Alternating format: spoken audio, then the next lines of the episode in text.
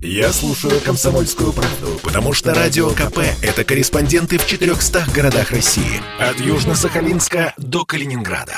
Я слушаю «Радио КП» и тебе рекомендую. Эдвард Чесноков. Отдельная тема. Здравствуйте, люди. Начну с хороших новостей, конечно же. Ровно 300 лет назад, 10 сентября 1721 года, был подписан Ништадтский мир, завершивший Северную войну, ту самую, о которой все снова недавно вспомнили, по итогам которой Россия получила, закрепила за собой выход в Балтийское море, основанный там же Санкт-Петербург навсегда приковала себе, получила соседние земли и так далее, и так далее. Вошла в число великих держав, будучи до того, хоть и могучей, но региональной державой. И, конечно же, вы все видели грандиозные торжества, празднования. Ведь 300-летие, по сути, Российской империи, она была провозглашена 300 лет назад – или не видели? Вот странно, да? Я вот все стал думать, почему. Может быть, Швецию мы как-то боимся обидеть, да, как вот мы громкие победы над Турцией тоже в 18 веке не отмечаем их юбилей. Да нет же. А что же? Да очень просто. Э, по моему мнению, нашей культурой занимаются люди, которым эта культура глубоко безразлична. Они сделали вид, что нет юбилея столетия Гумилева, смерти его трагической 135-летия со дня смерти. Да, на высочайшем, достойнейшем уровне отпраздновали 800-летие Александра Невского, но там, простите, контроль был на уровне администрации президента и правительства России, на уровне первых лиц, то есть пригляд был. Попробовали бы наши чиновники от культуры манкировать этим.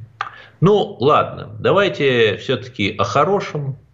Две новости пришли одновременно. Э, господин Зеленский допустил вероятность войны с Россией, и «Газпром» объявил о завершении строительства «Северного потока-2».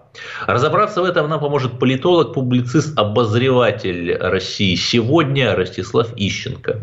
Ростислав Владимирович, здравствуйте. Э, ну вот э, эти две новости, что «Газпром» завершил «Северный поток-2» и Зеленский опять грозит России войной, они как-то связаны друг с другом? Не думаю. Почему они должны быть связаны? Зеленский давно уже значит, э, э, говорит примерно одно и то же, то есть что война может быть. Я так понимаю, что на Украине, в общем-то, и хотели бы развязать войну, потому что э, без внимания и поддержки Запада они существовать не могут. А единственный способ сейчас привлечь к себе внимание Запада – это развязать войну с Россией. Естественно, можно сказать, можно э, войну эту не пережить, но они надеются на лучшее.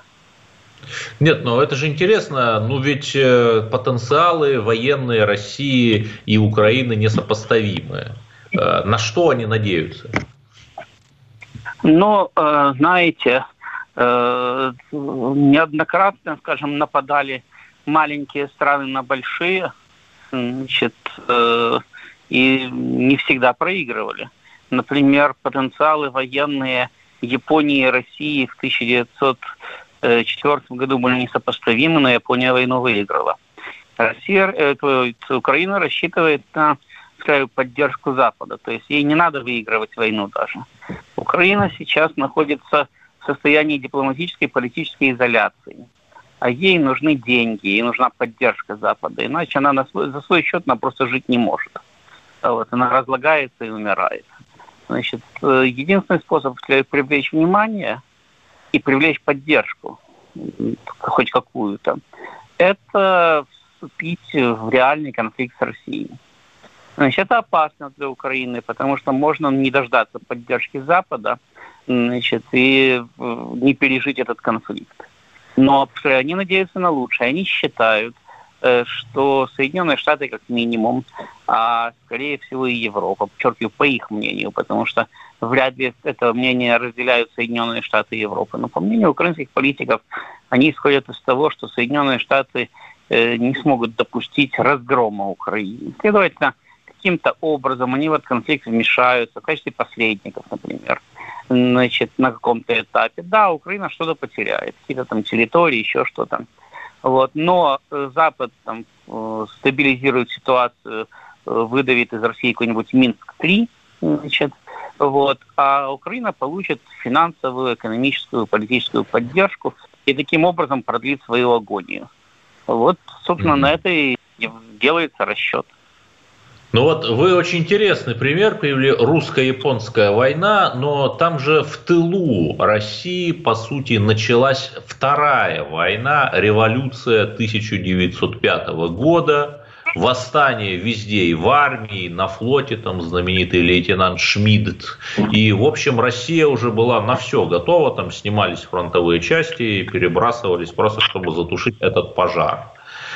И с другой стороны, сейчас мы видим, что увеличивается количество СМИ, признанных иноагентами, которые можно заблокировать полностью запрещены вот эти вот организации навальнистов и так далее. Вот э, можно ли говорить, да, гипотетически со знаком вопроса, что это вот некое такое укрепление тыла перед вот этой вот возможной э, войной украинской агрессии, о которой вы говорите?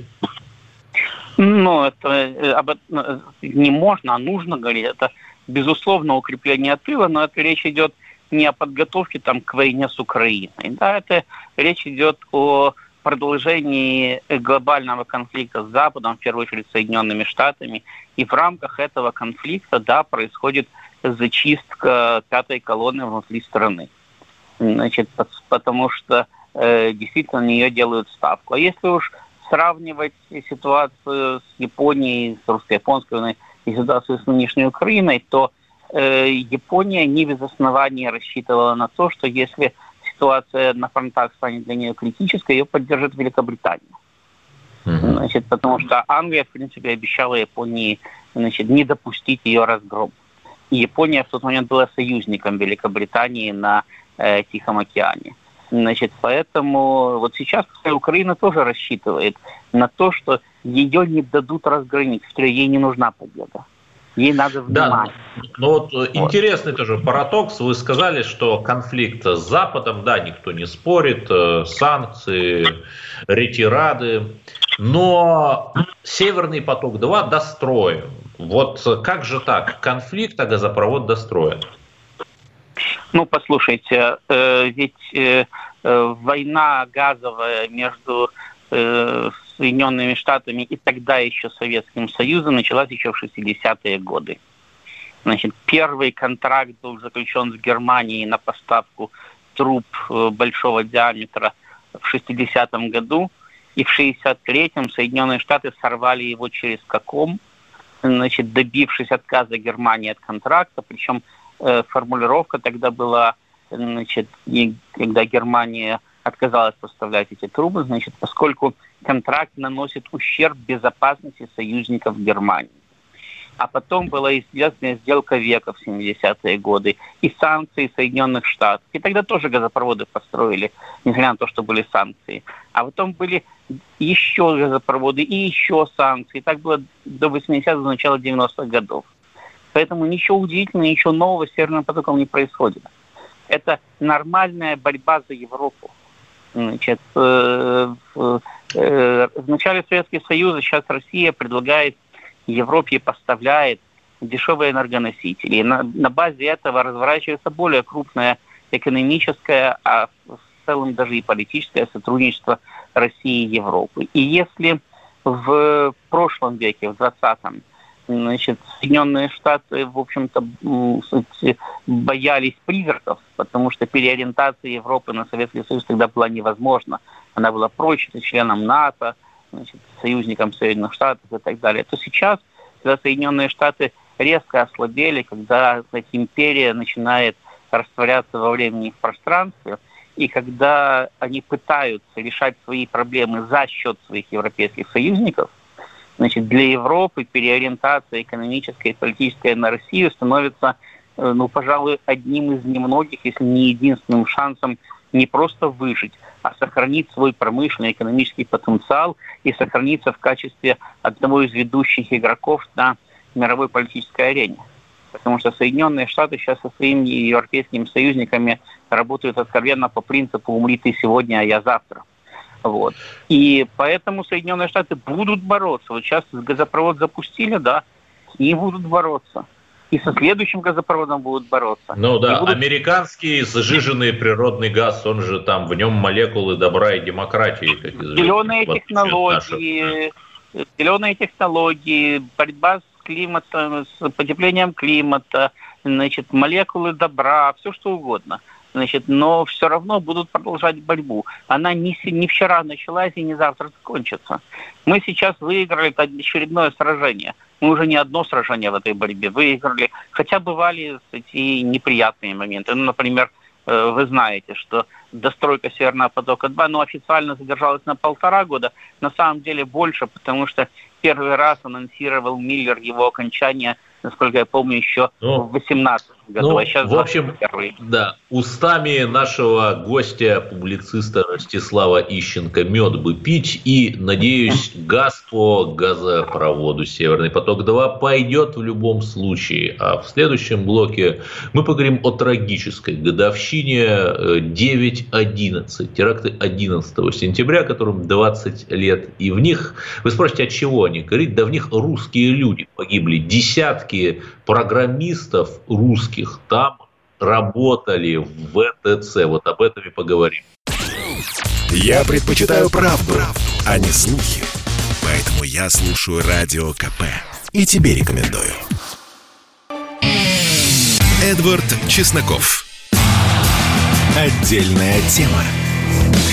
20 лет 11 сентября, это же странная магия чисел, 9 плюс 11 как раз и будет 20. Ну, наверное, уже, по-моему, все комментаторы сказали, что талибы назначили инаугурацию своего правительства как раз на 11 сентября. Ну, кто-то, конечно, смеется, но тут как не смешно, грешно над такими вещами смеяться, да и Талибан запрещенная в России организация. Так вот, э, как же так вышло?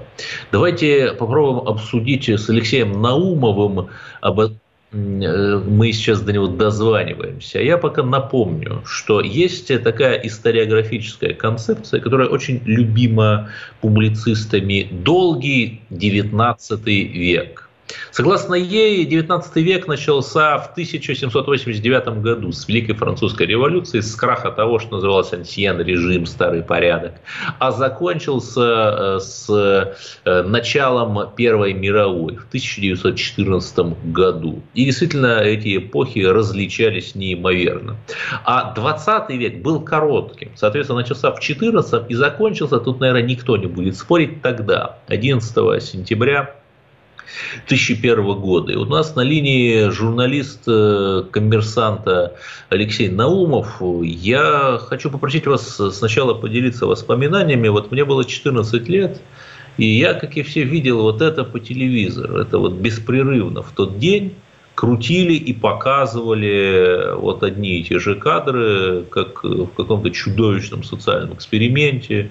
Мы в прямом эфире весь мир, когда же, в общем, других СМИ, кроме телевизора, не было, интернет мало у кого был, мы видели вот это обрушение сначала первой башни, потом второй башни. Это был какой-то невероятный просто шок.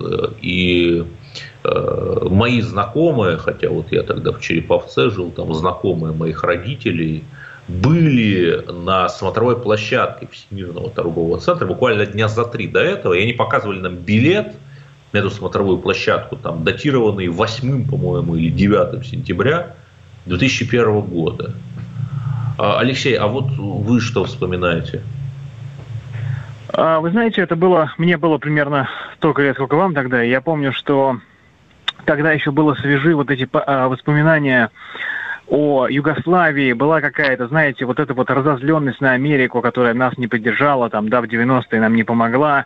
А, только мы вот пережили а, кризис тогда, и а, это виделось каким-то а, отчасти, да, вот из такого детского, а, детского, наверное, мира виделось каким-то что ли, какой-то расплатой, что ли. И неужели, думал я, вот эта расплата, неужели американцам не могло как-то меньше, что ли, ну, не могло с ними случиться какого-то меньшего ужаса, чем этот. И я тогда э, думал, что рушится вот этот мировой порядок, да, что американцы э, проигрывают, что ли, вот эту битву с только что наступившим, да, 21 веком. Это было сложное чувство через э, детскую призму обиды на американцев, воспринятое тогда, но было понятно, что сейчас что-то будет. А, мы входим в новую эпоху. И тогда ведь действительно, мы, вы правильно сказали, Эдвард, мы вошли в новую эпоху.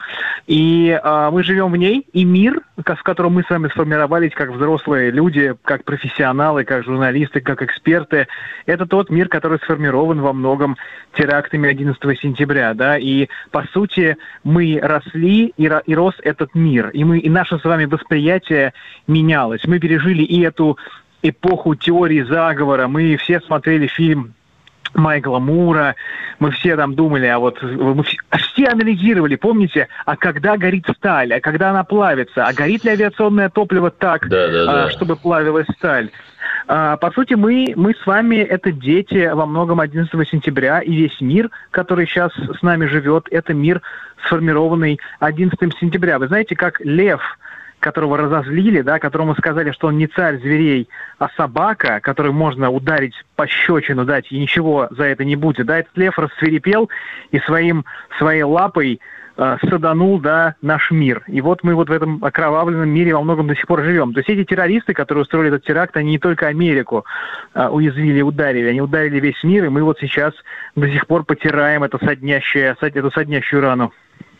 Но, кстати, вот один из имамов, э, членов запрещенной организации Аль-Каиды, он проповедовал, вы не поверите, в гамбургской мечети, и вот один из э, вот этих вот э, убийц, террористов, он вот слушал его проповеди, это доказанный факт, ну, примерно незадолго вот до того, как э, совершил чудовищное преступление, то есть вот как бы все смешалось в одном флаконе, да, это великое переселение народов, это приход в Западную Европу этого радикального ислама, да, то есть такое ощущение, что вот этот, эта трагедия была нашим осевым временем. И сейчас, например, если кто-то Э, если, не дай боже, да, что-то происходит, ну, скорее mm-hmm. всего, там очевидцы даже будут там не бросаться э, куда-то от опасности, а просто вот снимать на камеры, да, чтобы вот показать в прямом эфире, вот смотрите, что происходит. И это тоже все вот как-то возникло тогда, мне кажется.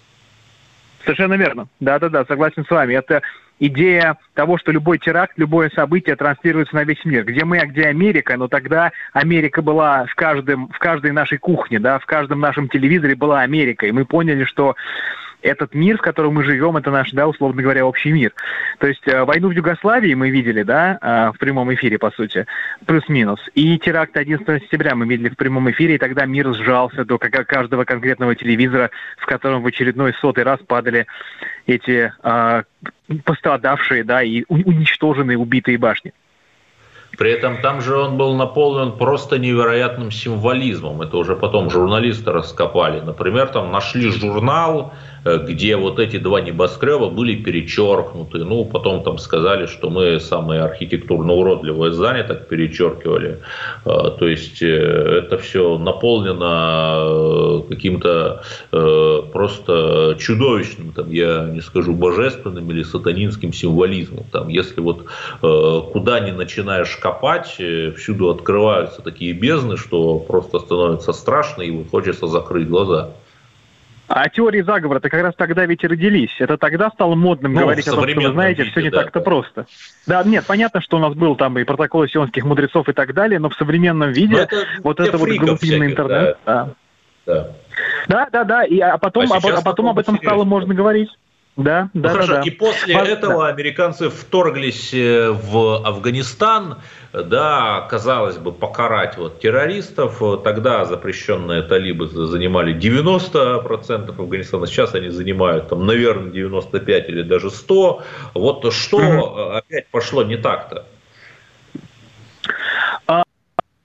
Так э, пошло не так американское самосознание. Америка была основана во многом на, этом, на этой религиозной идее, что Господь дал людям новый свет, чтобы отринуть вот эту вот, а, вот это вот иссушающее богатство, эту удушающую коррупцию всех вот этих вельможных британских, значит, а, чиновников и построить новый простой а, мир, где будут любить Господа и где будут, знаете, обрабатывать землю. И американцы, даже самые прогрессивные американцы всегда верят, что они это авангард, это центр мира и центр вселенной. То есть, но если одни американцы несут идею, значит, свободы а, в каком-то таком радикальном понимании, другие американцы несут, а, несут а, сексуальное просвещение, несут свободу ЛГБТ, да, они всегда что-то несут. И вот эта проблема, когда американцы поспешили э, принести свой мир в другую страну, совершенно ими не понятую, совершенно ими неосознанную, да, и э, преснопамятный Советский Союз, который вторгся в Афганистан, понимал Афганистан гораздо больше, и тот ничего не смог сделать. А Америка, которая была могущественнее, да, самой могущественной страной мира, э, она увидела, что она не может ничего сделать могуществом без понимания и учета. То, что Америка видела уродливой коростой на э, мире, да, вот этот режим, талибов, этих ужасных каких-то, казалось, из каменного века к нам пришедших, оказалось органическим, э, органическим явлением этого мира. И американцы со всеми своими бомбами, пушками, ракетами, программами государственными и со всеми своими НКО не смогли ничего противопоставить естественному ходу истории этого региона, этой страны, которая в общем-то, э, оказалась сильнее, чем вся их вот эта вот э, миссия продвижения своих ценностей, своих идей. Это тоже для них урок, и это тоже э, неотъемлемая часть нашего мира. И теперь уже даже сам Джо Байден говорит, что да, строить демократию, строить государство на другом конце земли не очень успешно получается, и, наверное, делать этого не стоит. Ну да, вы правильно сказали, с отсылкой на 18 век, когда закладывались вот эти основы американского государства, Америки отцов-основателя, и тогда в 18 веке была такая теория доброго дикаря теория естественного человека, что вот там пятница, которого встречает Робинзон Крузо, он как бы чище, он нравственнее, он лучше во всех отношениях, да, и вот мне так кажется, что вот эта теория естественного человека, она настигла американцев, э, потому что они ничего не смогли противопоставить талибам, запрещенным, конечно же, которые вот и воплощают в какой-то мере этих естественных, в кавычках, людей, которые с точки зрения философов 18 э, столетия, основавших США и, по сути, придумавших концептом современной демократии, современной нации, они априори там лучше, победительнее вот нас с вами, жителей больших городов. Да, спасибо. С нами был Алексей Наумов, э, обозреватель издательского дома «Коммерсант», эксперт Российского совета по международным делам и 8 800 200 ровно 9702. Звоните в телефон прямого эфира и скажите, чувствуете ли вы, что в вашем э, регионе живут богато или нет? Позже вы поймете, к чему я это. Эдвард Чесноков. Я слушаю Радио КП, потому что здесь Сергей Мартан, Дмитрий Гоблин-Пучков, Тина Канделаки, Владимир Жириновский и другие топовые ведущие. Я слушаю Радио КП и тебе рекомендую. Эдвард Чесноков. Отдельная тема. Запретить рост цен на ЖКХ. Вернуть России все бывшие территории Советского Союза. Запретить любую деятельность, которая приводит к загрязнению природы. Раздавать всем людям деньги просто за то, что они люди есть вот э, я э, даже не озвучиваю те предложения, э, которые страшно озвучивать во избежании 282 статьи, потому что вот некоторые партии прямо говорят, призывают мигрантов, там, не буду озвучивать. А почему? Потому что это такая как бы гонка какая партия, ну, как правило, такие вот малые партии этим занимаются, более популистское предложение сделает к выборам, конечно же. И я как раз вот всех э, всем советую прочитать статью в «Комсомольской правде» под названием «Самые нелепые обещания, с которыми партии идут в Госдуму, квартиры всем и золотой рубль». Вот давайте поговорим с экспертом, э, с э, Самсоном Шаладеми, э, политтехнологом, который нас сейчас слушает. И да, Самсон, я думаю, что, наверное, мы не будем называть какие-то конкретные партии, да, Э, мы говорим об этом феномене, потому что так или иначе такими популистскими, абсурдными э, программными лозунгами отметились, наверное, все. Давайте поговорим просто о феномене. Вот это что? Э, там, условно говоря, там предложение там, партии N ввести безусловный базовый доход и просто раздавать людям деньги. Вот что это такое? А, здравствуйте. Ну, смотрите, это я на самом деле не считаю удовольствие конкретно это предложение популистским, да. Вот у нас э, само же государство сейчас как бы раздает вертолетные деньги, э, помогая людям перед выборами, вспоминая о них. И конкретно это, база, безусловно, базовый доход, это вполне нормальная практика, к которой, я думаю, мы через какое-то время придем, как сейчас в некоторых западных странах приходит. Поэтому это конкретное предложение, оно очень такое популистское. Ну да. Ну вот не знаю, а, например, предложение там запретить любую деятельность, которая вредит экологии, опять же там от партии Y. Ну зачем так-то? Ну, конечно, любую, если совсем так рубить жестко или запретить любую деятельность, а надо пересесть на велосипеды и лошадей и не ездить на машинах. Да, это крайне странная была мера, и она, да, популистская. А зачем такую меру предлагают? Ну, чтобы заострить вопрос, а заострить проблему.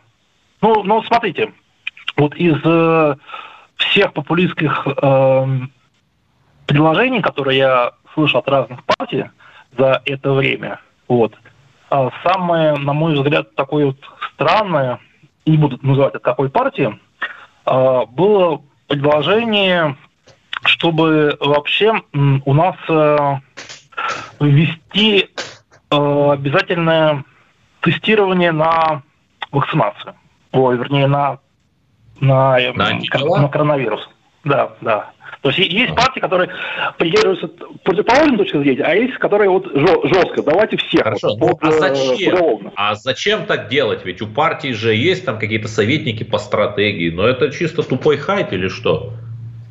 А я думаю, это чтобы, ну, смотрите, э, повысить э, цитируемость, упоминаемость, да, для многих э, авторов разных странных, э, безумных, хайповых идей – а в первую очередь важно, чтобы о них говорили. То есть неважно, в каком контексте про авторов этих идей будут говорить, главное, чтобы их говорили. А в моменте, когда идет предвыборная кампания, у многих людей главная проблема – низкая узнаваемость. Собственно, с помощью mm-hmm. этого они решают свою проблему, что они начинают больше узнавать. Да, вопрос, с каким контекстом, это уже второе. Нет, да? ну, Но... ну не знаю, да, там, понимаете, у Ксении Собчак благодаря Дому-2 и другим замечательным и высокодуховным, конечно же, проектам, я думаю, узнаваемость была стопроцентной. Да? Помогло ли это ей на президентских выборах? Ну, как-то нет.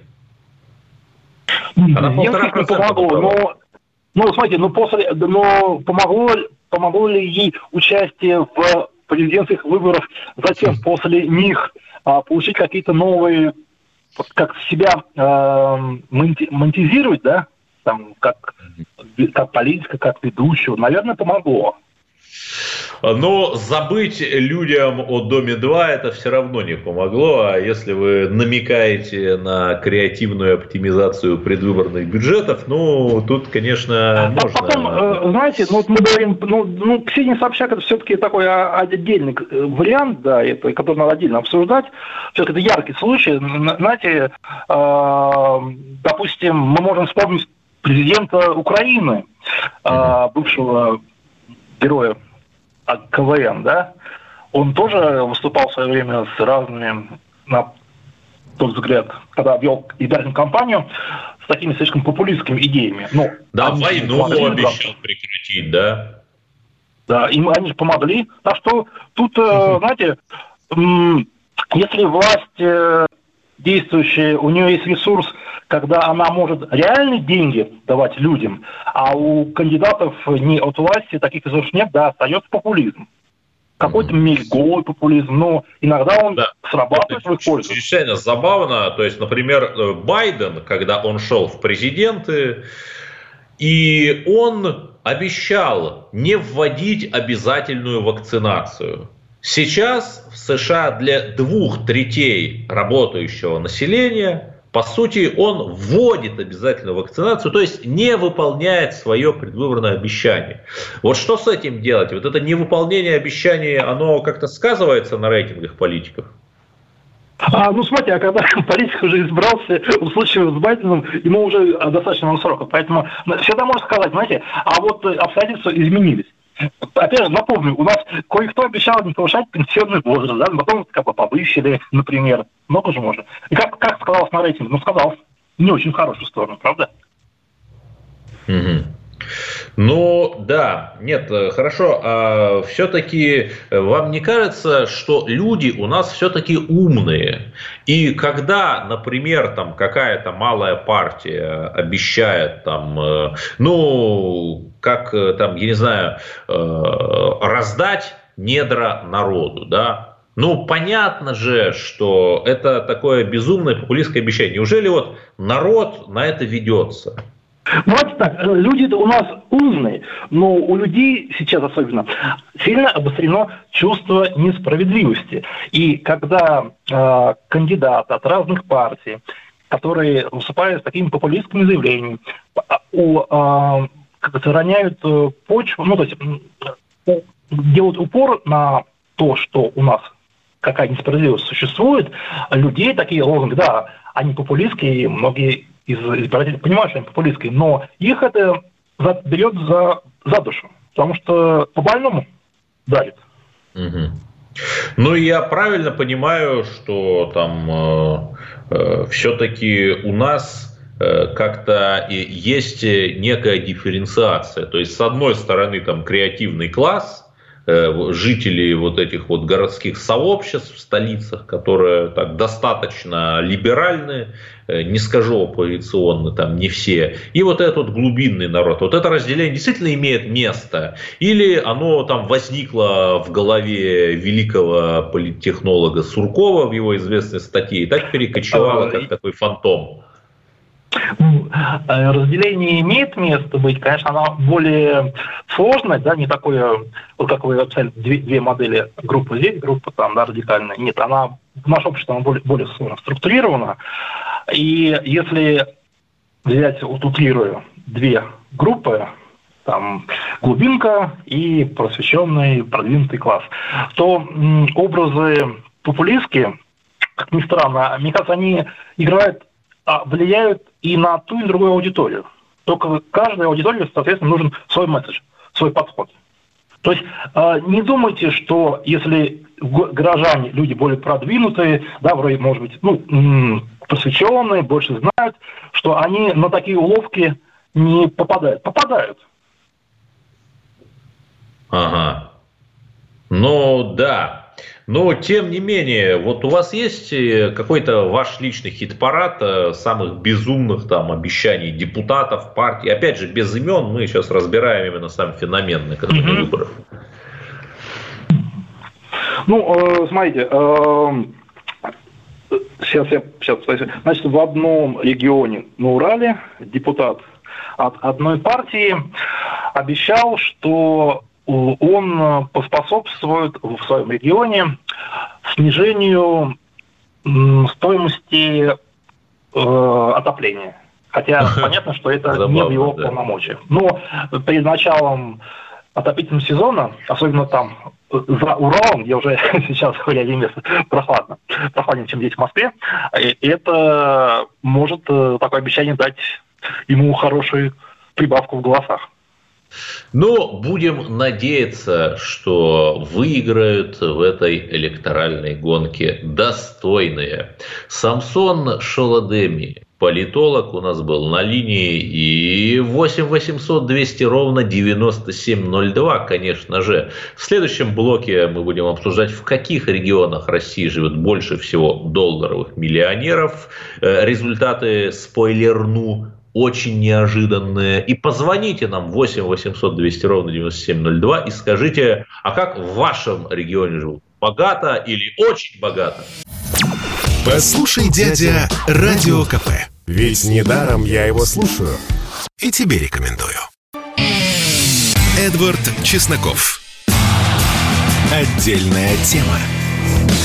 Да, если у кого-то есть деньги, как говорил классик, то у кого-то их должно быть особенно много. В Российской Федерации 297 тысяч долларовых миллионеров. Почти 300 тысяч. Это официально. Неофициально, думаю, еще больше. Привет вам, криптовалютные короли. И вот где их больше всего? Почти 100 тысяч в Москве и Подмосковье. Ну хорошо, логично. Какое-то количество в Петербурге и Ленобласти. Тоже вроде бы логично. А дальше? Где еще у нас живут долларовые миллионеры? Это исследование, опять же, э, Московской школы управления Сколково. Может быть, на Урале?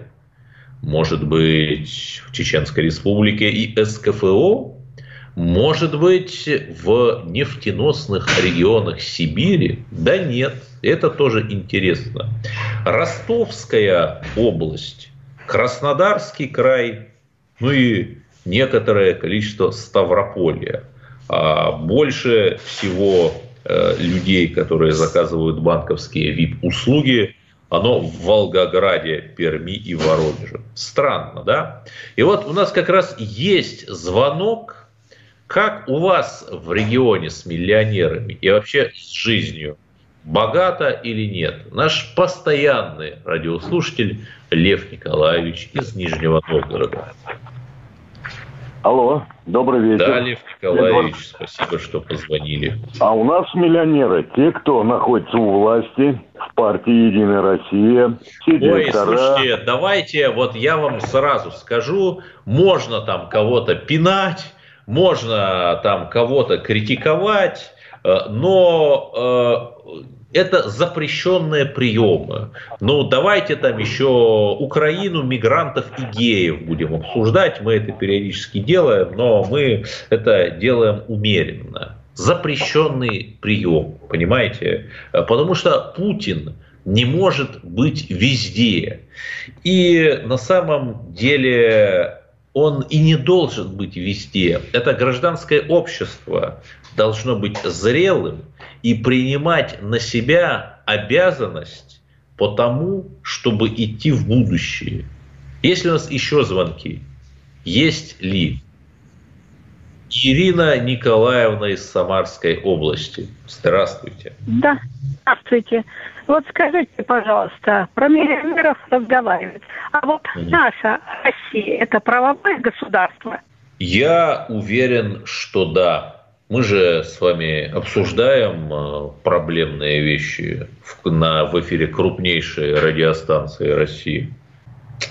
Ну или как вам сказать, вот, э, например, есть дело Анатолия Грудистова, я о нем уже говорил, э, который защищал девушку Виванова от не очень хорошего человека. И ему сейчас 8 лет готовы дать. А вот Расул Мирзаев тоже, как и Анатолий Грудистов, повздорил в клубе. Тоже, как и у Анатолия Грудистова, это закончилось э, смертью непреднамеренной того человека, с кем он повздорил. Ну вот получил примерно два года. Два года или восемь при похожих обстоятельствах. Ну, где же справедливость? Еще у нас есть один звонок, эта тема волнует наших радиослушателей. Сергей из Твери. Да, здравствуйте. Добрый вечер. Здрасте. Ну, я насчет э, миллионеров. Вы знаете, у нас в Твери э, все они есть. Вот. И э, я живу, можно сказать, на, в таком районе, на окраине на города. В... Нет, на другом. Шутка для а, понимающих, что называется, да. Нет, а это на, на, на, на, на, реке, э, по реке очень достаточно большой район. Вот э, я уже со своим домиком живу там, и вокруг меня всякие э, депутаты, всякие э, генералы и всякие разные ездят спокойно, тихо, мирно, мы все вместе живем здесь.